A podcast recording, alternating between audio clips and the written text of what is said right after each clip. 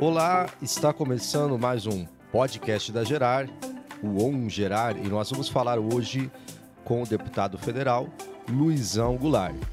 O deputado destaca em sua atuação o foco voltado para a defesa dos municípios paranaenses e também na educação. Luizão já foi prefeito de Pinhais por duas vezes, sendo reeleito em 2012, com 94% dos votos válidos, sendo o prefeito com maior votação proporcional do Brasil. Antes disso, Luizão foi vereador, suplente de uma cadeira na Assembleia Legislativa e depois atuou como deputado estadual por quase dois anos.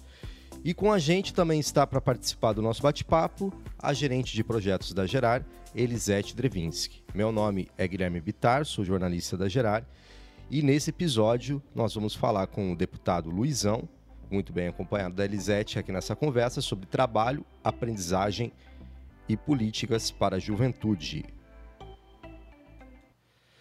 Bom dia, deputado, tudo bem? Bom dia, Guilherme. É um prazer falar contigo e com a Lisete também, que é gerente de projetos aí da Gerar.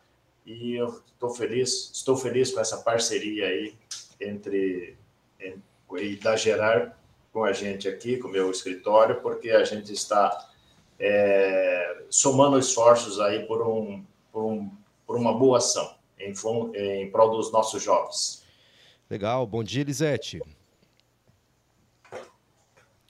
Tudo bem por Bom aí? Bom dia, Guilherme. Tudo bem? Bom dia, Guilherme. Bom dia, deputado Luizão e a, a todos que nosso olá e a todos os que vão ouvir essa entrevista, vão ouvir mais esse conteúdo de qualidade aí que a Gerar está divulgando. Muito bem. Deputado, a gente vai começar com uma pergunta um pouco fora do contexto político, mais pessoal.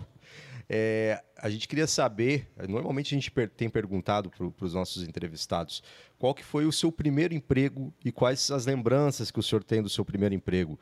Quais foram os principais aprendizados? Se o senhor puder contar para nós um pouquinho da sua primeira experiência profissional?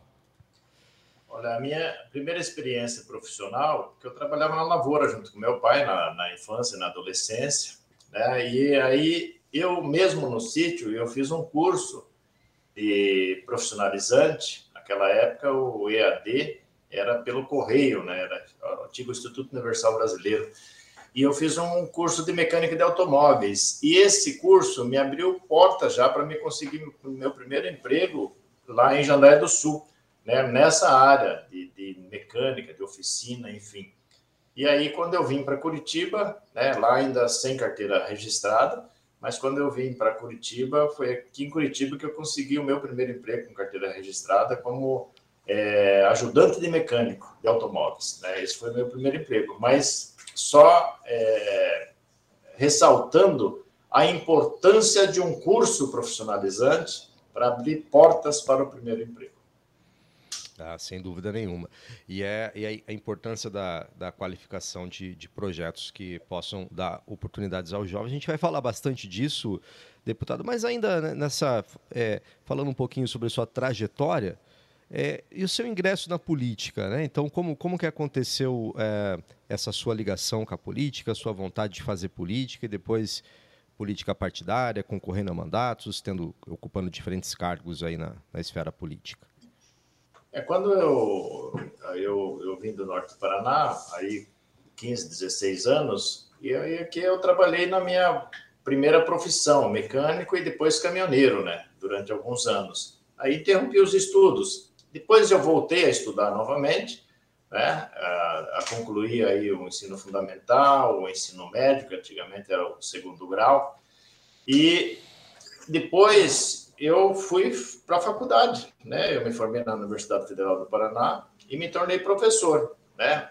Eu, depois desse período que eu trabalhei como mecânico, como caminhoneiro, tinha minha oficina própria também, aí eu ingressei ah, como professor, já concursado aí na década de 90, no início da década de 90, e como professor eu fui... Daí eu me tornei diretor de escola, é, e a gente foi ampliando a liderança, né? E eu já participava dos movimentos de igreja, da Igreja Católica, dos grupos de jovens, né? Trabalhando com os grupos de jovens das diversas igrejas aí no município de Pinhais, de Piraquara, uma parte de Curitiba. E isso foi é, automaticamente as pessoas foram me vendo como um possível candidato. Né? Foi dessa forma que eu ingressei na política, através do meu trabalho na, na escola, né, como professor, como diretor, junto com os grupos de jovens, participando sim da associação de moradores, me interessando pelas questões da comunidade, do município. Essa que foi a, a alavanca assim, que me levou para a política. Claro, não, não me elegi na primeira vez, nem na segunda, né, só na terceira vez que eu me elegi, fui eleito vereador. Legal, deputado. Agora, o senhor é, falou de uma trajetória que a gente vê, é, percebeu que o senhor teve várias atuações políticas. Porque a atuação política não necessariamente ela precisa ser uma, uma atuação política partidária. E, e aproveitando isso, gostaria de, de, saber a impressão do senhor sobre os jovens de hoje. O senhor, como que o senhor vê a participação dos jovens na política, nas diferentes formas de fazer política? É, o senhor sente que os jovens estão mais interessados, menos interessados, estão um pouco afastados do, do tema? Como que você, o senhor vê a importância né, de, de os jovens é, participarem da, ativamente das, das questões sociais, da vida pública? Eu, eu, vejo, Guilherme, da seguinte forma: eu acho que as pessoas, não só os jovens, elas se interessam pelas coisas de acordo com as suas necessidades pessoais, né? Quando o jovem, na sua primeira necessidade, de repente, é estudar, ou é conseguir um emprego, ou é conseguir um sustento para a família, ele está muito voltado a isso. Né? E ele não está voltado necessariamente para a política, embora todas essas questões dependam da política. É, eu fui professor durante muito tempo, trabalhei 17 anos em escola. Né? Então, eu interagia com a juventude da, da minha escola ali. Né? Nós tínhamos ali mais de mil alunos no colégio onde eu era diretor.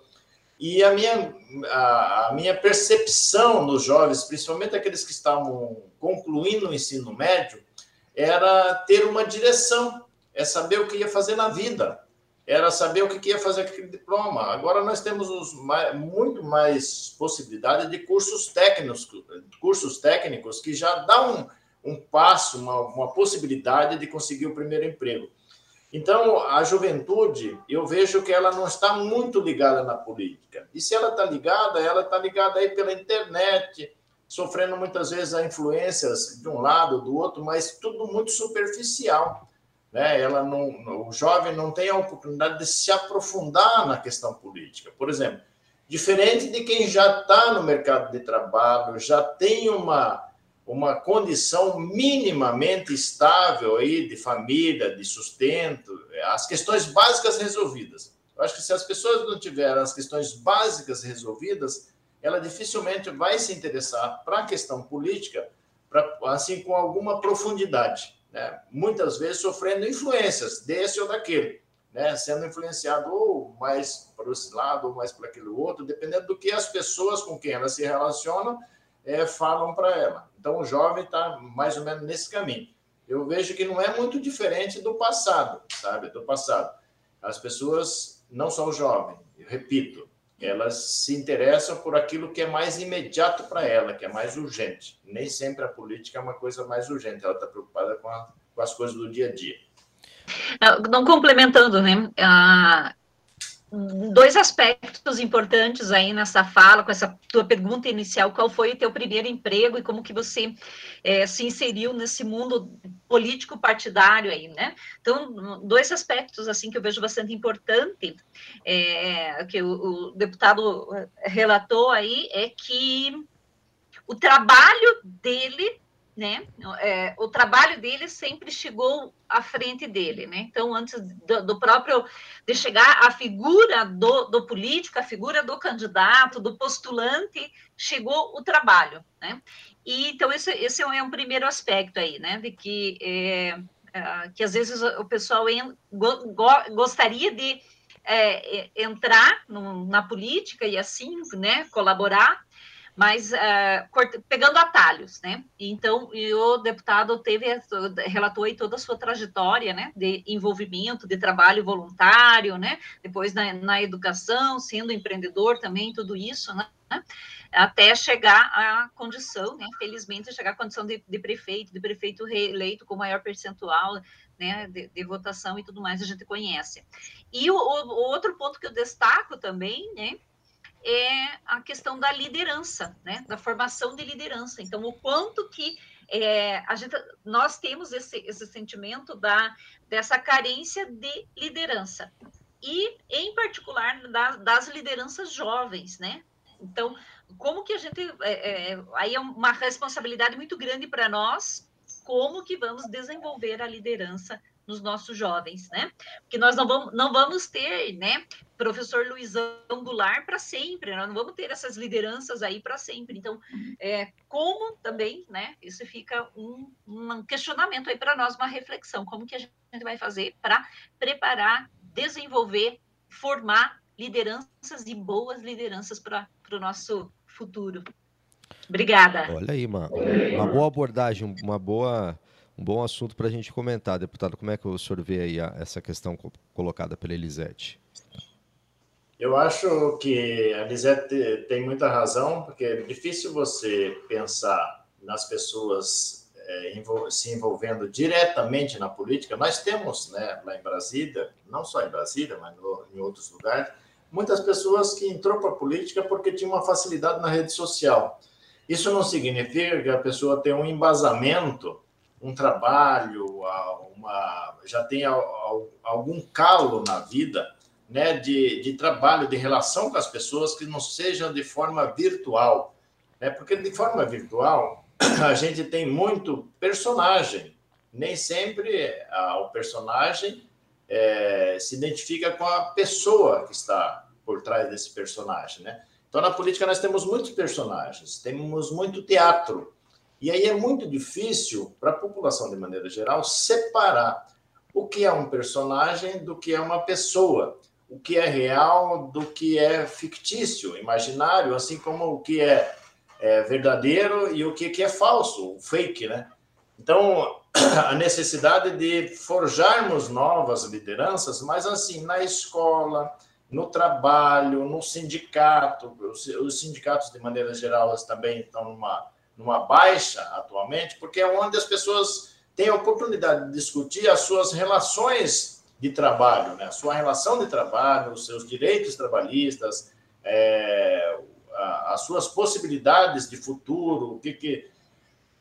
E aí que se forma, nesse, nesses grupos que se formam. Nós temos poucas oportunidades hoje de formação de liderança, realmente, né?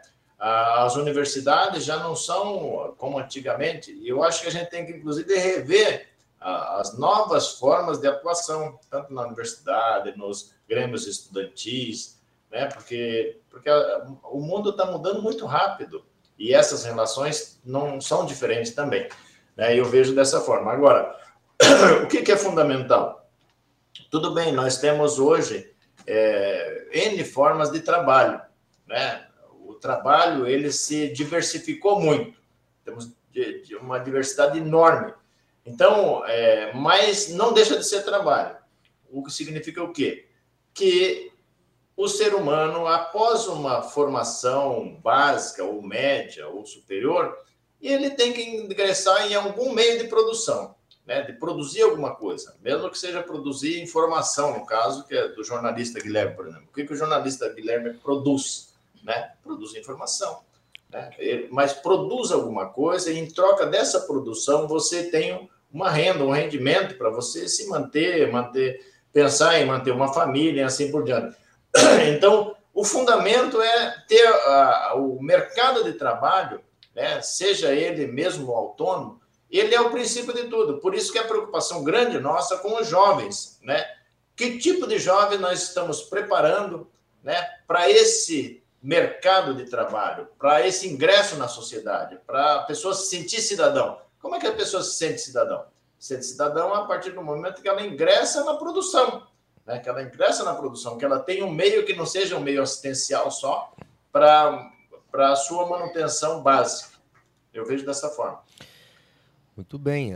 Então, é, pegando esse gancho, né, e, e, e, de novo a pergunta sobre trabalho, então, deputado, agora vamos fazer um pouquinho diferente ela. Então, como que o senhor vê a, o papel do poder público? Como o poder público pode e deve atuar para que os jovens possam ter mais oportunidades no, no mercado de trabalho, para que a gente consiga combater o desemprego do, do, dos jovens, que ele é bem maior do que o desemprego da população geral, que já está num patamar alto, né? Então, como o senhor vê a atuação da no âmbito político, né? Então, tanto no, no Congresso, né? Como também por parte do Executivo, como isso poderia é, essa questão poderia, deveria ser enfrentada aí pelo, pelos agentes públicos? Eu vejo, eu vejo que o poder público, a principal função do poder público, vamos considerar assim, município e estado, né? a União Federal tem uma, uma dimensão maior, uma responsabilidade maior, principalmente no que se refere a políticas econômicas, né?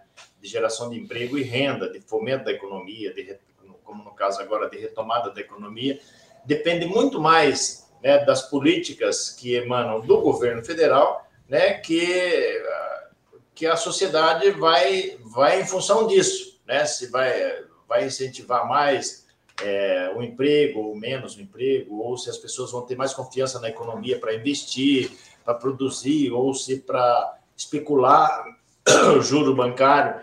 Agora, vamos falar assim de poder público de maneira geral, município e estado. E eu vejo que a principal função para a gente chegar nesse segundo nível é o que vem antes, que é a formação, é a educação. A educação básica, né, o ensino fundamental.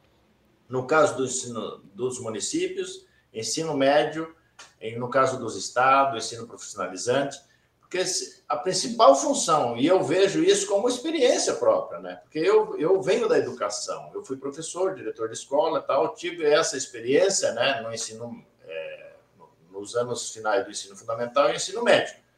E aí, como gestor, o meu desafio era, primeiro, porque é onde a gente atende o maior público, é na educação. Né? Por exemplo, município de Pinhais tem lá 14 mil alunos.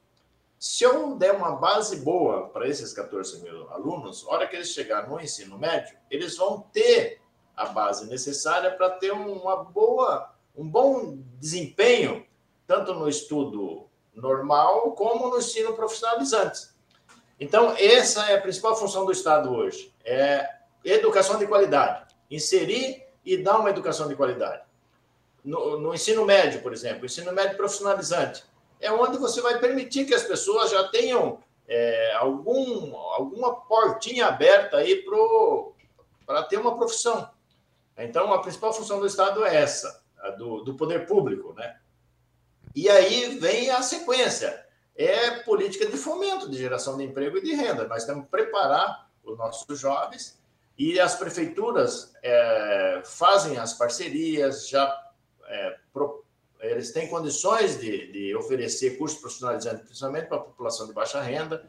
O pessoal do Bolsa Família, por exemplo, os municípios têm essa incumbência de, de chamar, de capacitar, para que as pessoas saiam daquela condição só do, da, do assistencial, né? que elas consigam, a partir dali, produzir também. Mas a, a função básica é a educação. E aí os governos estaduais e o governo federal têm a obrigação de desenvolver políticas de geração de emprego, de fomento da economia e renda.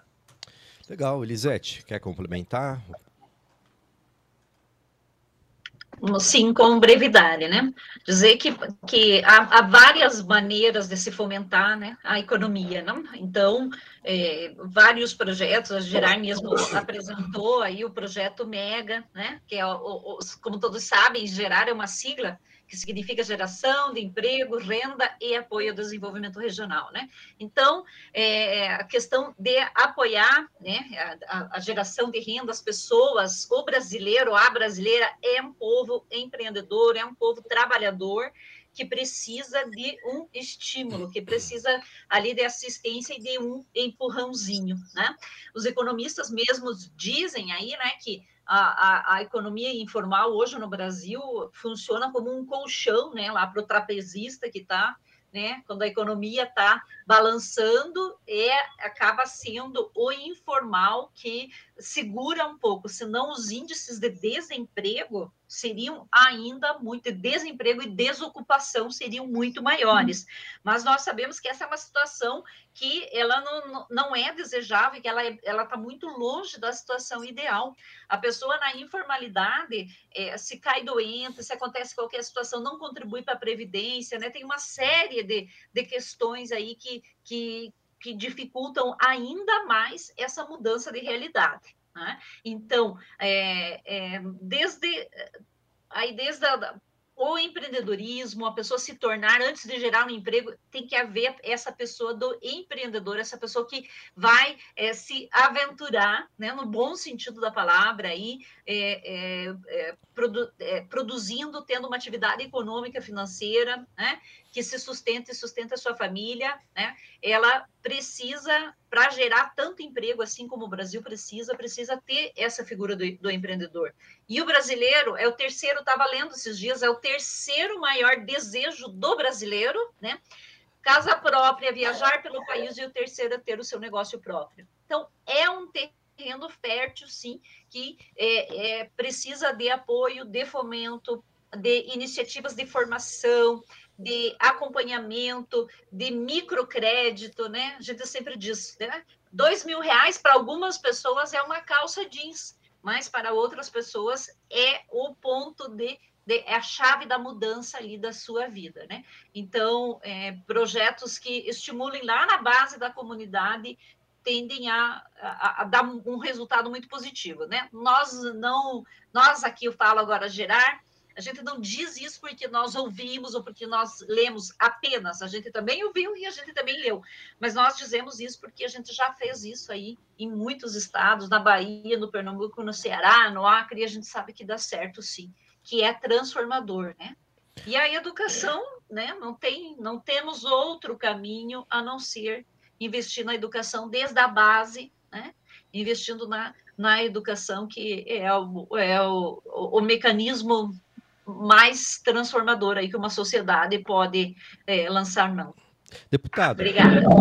É, aproveitando a fala da Elisete, é, perguntar para o senhor é, como o senhor vê a atuação de, de ONGs, como a gerar né, instituições sem, sem fins lucrativos, é, como complementares ou como parceiras né, na, é, do poder público, fazendo de repente é, alguns projetos, tendo algumas iniciativas que nem sempre o poder público consegue dar conta de tudo. O senhor vê a, a, as ONGs como olhadas, como parceiros, como importantes na, nessa atuação para é, mais, mais oportunidades para os jovens, é, mais oportunidades em geral né, de, de transformações sociais? Com certeza, Guilherme. Eu acho fundamental, até porque uma entidade como a Gerara, ela tem continuidade, muito mais continuidade do que o poder público poder público, como tem a alternância de poder, muitas vezes programas bons são descontinuidade, tem descontinuidade. Né? E no caso do, das entidades, tem uma constância. E a, as entidades chegam onde o poder público não consegue chegar. Né? E com a eficiência disso, com a seriedade, né? com raras exceções, mas a grande maioria das entidades, elas funcionam é, perfeitamente, com muito profissionalismo, né, com prestação de conta direitinho. Agora, precisa da parceria com o poder público, porque eu digo que uma entidade como a Gerar é uma longa manos né, do poder público. Ela, ela, ela vai mais longe do que o poder público. O poder público ele está muito focado, é, e claro, depende de gestor, mas tem gestores que ficam correndo atrás do rabo para resolver as questões básicas, imediatas, não consegue focar num projeto importante, principalmente como é o caso desse aí, de capacitação, de formação, de promover né, oportunidades para os jovens. Legal. A gente falou bastante de educação aqui, deputado, e dentro dessa área, mas que também envolve tecnologia, uma das atuações importantes aí do senhor é, é para difundir a internet, principalmente na, nas áreas rurais. Se o senhor puder falar um pouquinho desse, desse projeto e também sobre como a tecnologia pode ser uma aliada na, na, na promoção de oportunidades para os jovens?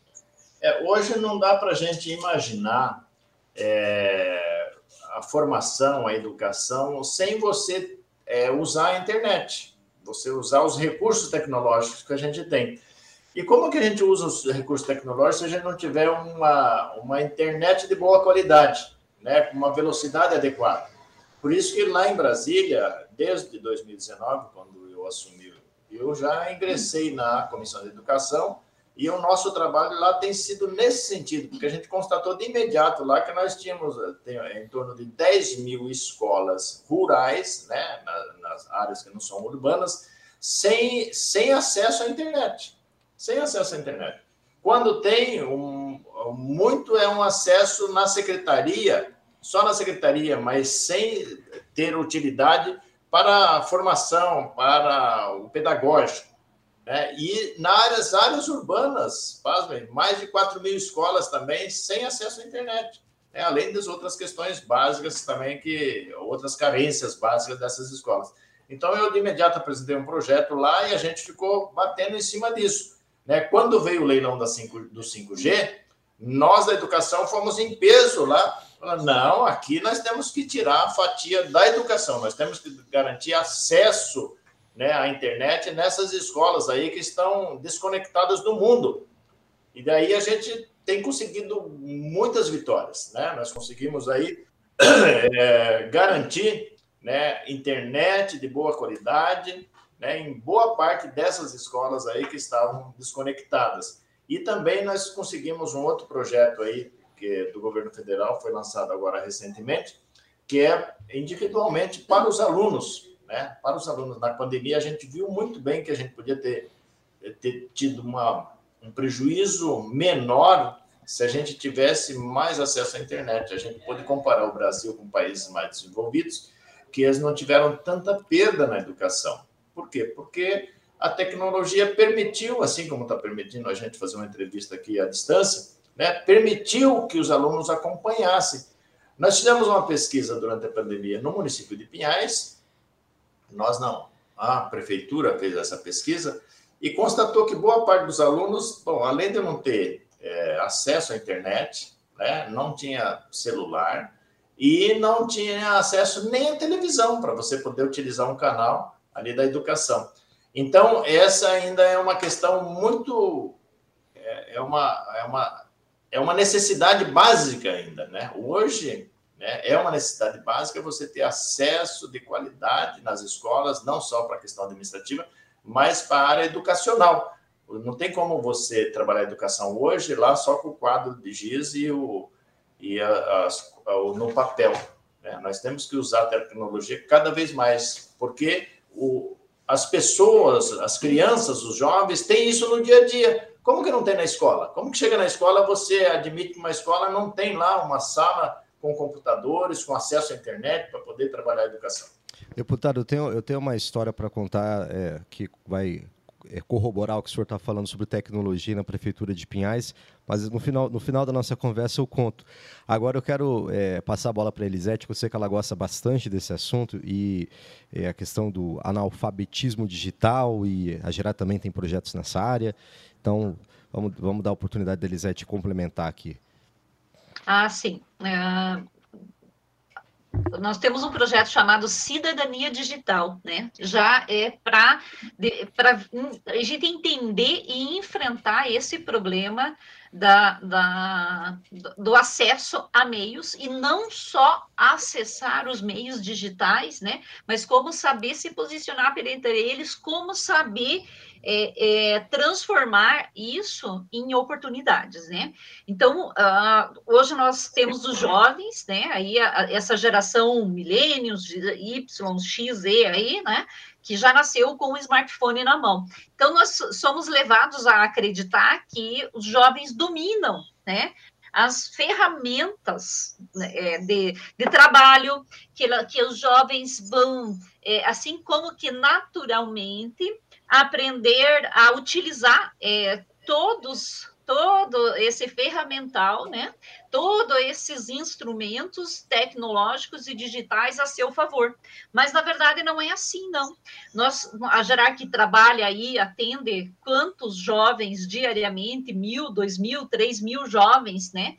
Diariamente, aqueles que já estão colocados ou aqueles que buscam uma oportunidade, e quantas empresas, perto de duas mil empresas parceiras, a gente está ouvindo, tá? Com, com é, é, essa escuta aí para entender o que mais a gente pode ajudar, o que está impedindo esse jovem de ingressar, de se desenvolver, principalmente aquele jovem mais vulnerável, né? E uma das questões apontadas foi exatamente essa, né?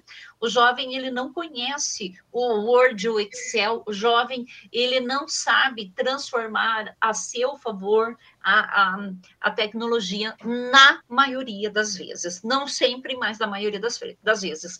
Então, a Gerar tem um projeto chamado Cidadania Digital que visa isso, levar esses conhecimentos, levar essas ferramentas, né, para que o jovem aprenda a trabalhar com aquilo, enxergue oportunidades naquilo e faça bom uso. Use aquilo para se edificar, use aquilo para é, é, que aquilo se torne uma vantagem para ele. E, por sua vez, que a empresa também enxergue nesse jovem, né, é, é, um complemento aí da, sua equipe de trabalho, enxergue nesse jovem um, um todo o potencial que todos nós aqui da Gerar, que o, o deputado que está lá em Brasília, enxerga no jovem também. O deputado como ex-professor, ex-diretor, né, é, é, enxerga no jovem todo o potencial que ele pode desenvolver. Precisa de apoio, precisa das ferramentas e hoje sim o acesso, né? Às vezes ele tem celular, às vezes ele até tem o notebook, mas hoje uma coisa aí que está na base das necessidades é o pacote de dados também. Então, parabéns aí, deputado, pela tua iniciativa, pela batalha lá em Brasília, para que isso seja assegurado aí também aos jovens. Legal.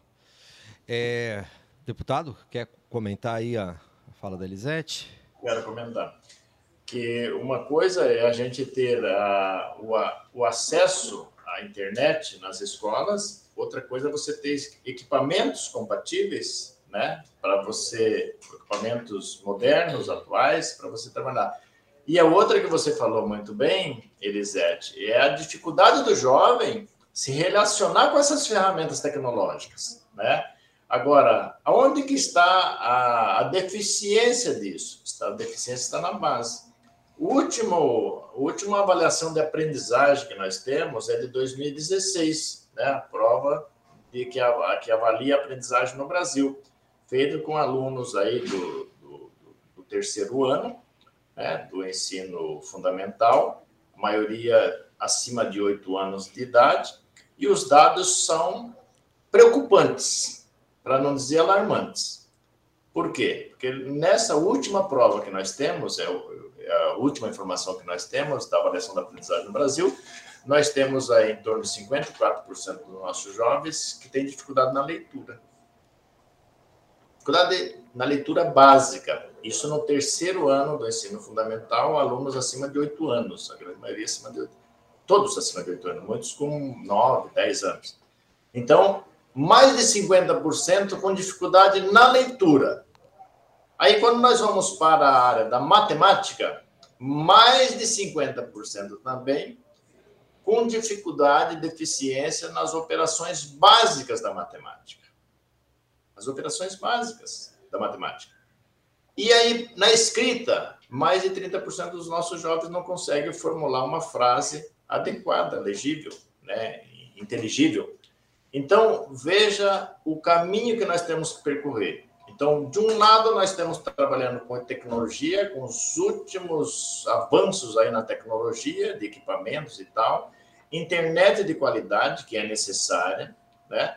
Aí, você tem equipamentos, você tem a internet, você tem os recursos, mas você não tem a capacitação mínima dos jovens, porque se ele está com essa deficiência no ensino fundamental, essa deficiência ela aumenta muito nas provas, nós temos os dados daí do ensino médio, que ela piora bastante, porque você já não tem a base para encarar os novos conteúdos das séries seguintes. Então, a educação continua sendo um grande desafio da nossa população brasileira. Bom, legal, deputado. Acho que devido ao adiantado da hora aqui, a gente pode nos encaminharmos aqui para o final da nossa entrevista, mas eu falei que ia contar uma, uma historinha, né? Eu sou, eu sou uma testemunha da, da transformação digital que a Prefeitura de Pinhais implantou. É, eu também faço parte de uma empresa de, de tecnologia que é, desenvolveu um sistema na Prefeitura de gestão que é, foi referência, foi reconhecido aí como um case de sucesso, né? Então tudo é feito pelo sistema, desde uma solicitação de uma manutenção veicular, por exemplo, tudo passa pelo, pelo, por esse sistema. E isso foi, esse projeto foi feito junto com a controladoria do município, através da, da Franciele Ramos, do Lincoln. E quem teve muito à frente desse projeto foi meu primo, o Diogo Bitari, em algum momento eu participei também. E o Diogo faleceu faz 15 dias. Então, através desse depoimento, eu também presto a minha homenagem a ele. Ele foi vítima de um, de um assalto e ele foi um dos responsáveis aí por esse projeto de sucesso na prefeitura, claro, com todo o apoio que o município deu. Então, só queria fazer esse registro, deixar aqui minha homenagem, minha homenagem e atestar que, de fato, em Pinhais foi feito um, um trabalho de tecnologia de bastante sucesso. Eu quero lamentar essa perda na família que eu nem estava sabendo. E nós é em Pinhais, realmente a gente procurou utilizar os meios tecnológicos para modernizar a nossa administração. Né? E aí você acabou dando um depoimento né, que esse, essas ferramentas têm ajudado muito né, na eficiência e eficácia da, da nossa gestão no município de Pinhais. É verdade, a tecnologia hoje é fundamental para que haja da administração pública isso gera agilidade, isso gera economia, né? Então de tempo, economia de papel, enfim. E é uma coisa que é, poder público e ONGs como a Gerar devem estar atentas. Elisete, se quiser complementar ou é, lamentando também, né? Gente, nós ficamos sabendo aí do, do acontecido, né? E, mas diante disso dizer que, uh, né? Temos muito trabalho pela frente, né? Que a Gerar está é, expandindo as suas atividades, expandindo a sua área de atuação, né, buscando apoio, completou agora, os, agora semana passada, né, 28, dia 28 ali, foram 19 anos de, de formalização da Gerar, né, que já atingiu um público muito grande de pessoas e que continua buscando cada vez mais. Gerar não tem fins lucrativos, né? não tem essa finalidade de acumular recursos, e sim todo o recurso que ela é, consegue, ela reaplica e visa sempre a transformação para uma sociedade melhor, para uma comunidade melhor. E que isso dá muito trabalho e a gente precisa de muito apoio para isso. Então, só agradecer teu apoio, tá, deputado Luizão? Aí, né, as várias vezes que a gente sempre precisou, sempre te acionou, seja em, uma votação, seja em uma discussão em Brasília, né, ou seja num apoio mais direto. Então, somente agradecer aí e seguir em frente. Obrigada, gente. Deputado, também agradecemos aqui a tua participação, a tua, tua paciência em falar sobre tantos projetos importantes e vamos continuar essa parceria aí de sucesso. Os jovens têm muito ainda a, a ser feito por eles e precisamos sempre estar atentos e buscar alternativas. Obrigado, deputado. Eu que agradeço a oportunidade dessa entrevista, de a gente poder conversar sobre esses assuntos da atualidade. Agradecer a Lisete, a parceria com a Gerard, e outra, que eu, é, é meu trabalho. Né? Quando eu digo que a gente pode contribuir, isso não é nenhum favor, isso é, é, é obrigação. Tá? É obrigação. Eu sou um deputado federal, pago com recursos da população, justamente para pensar e discutir projetos em favor dessa nossa sociedade brasileira aí e, e sempre para evoluir, né? Brasília muitas vezes tem muito bate-boca, tem muitas brigas que não, não leva a nada, não, não contribui com nada. Nós queremos discutir projetos, nós queremos discutir soluções para o Brasil. Por isso eu agradeço essa oportunidade. É isso. Vamos soltar nossa vinhetinha aqui, encerrar o nosso programa. Olha, esse foi mais um, um podcast da Gerar. Estivemos hoje com o deputado federal Luizão, ex-prefeito de Pinhais, e também com a Elisete Drevinski, que é gerente de projetos da Gerar. Nós agradecemos muito ao deputado e esperamos que tenham gostado. Até o próximo programa. Valeu, obrigado.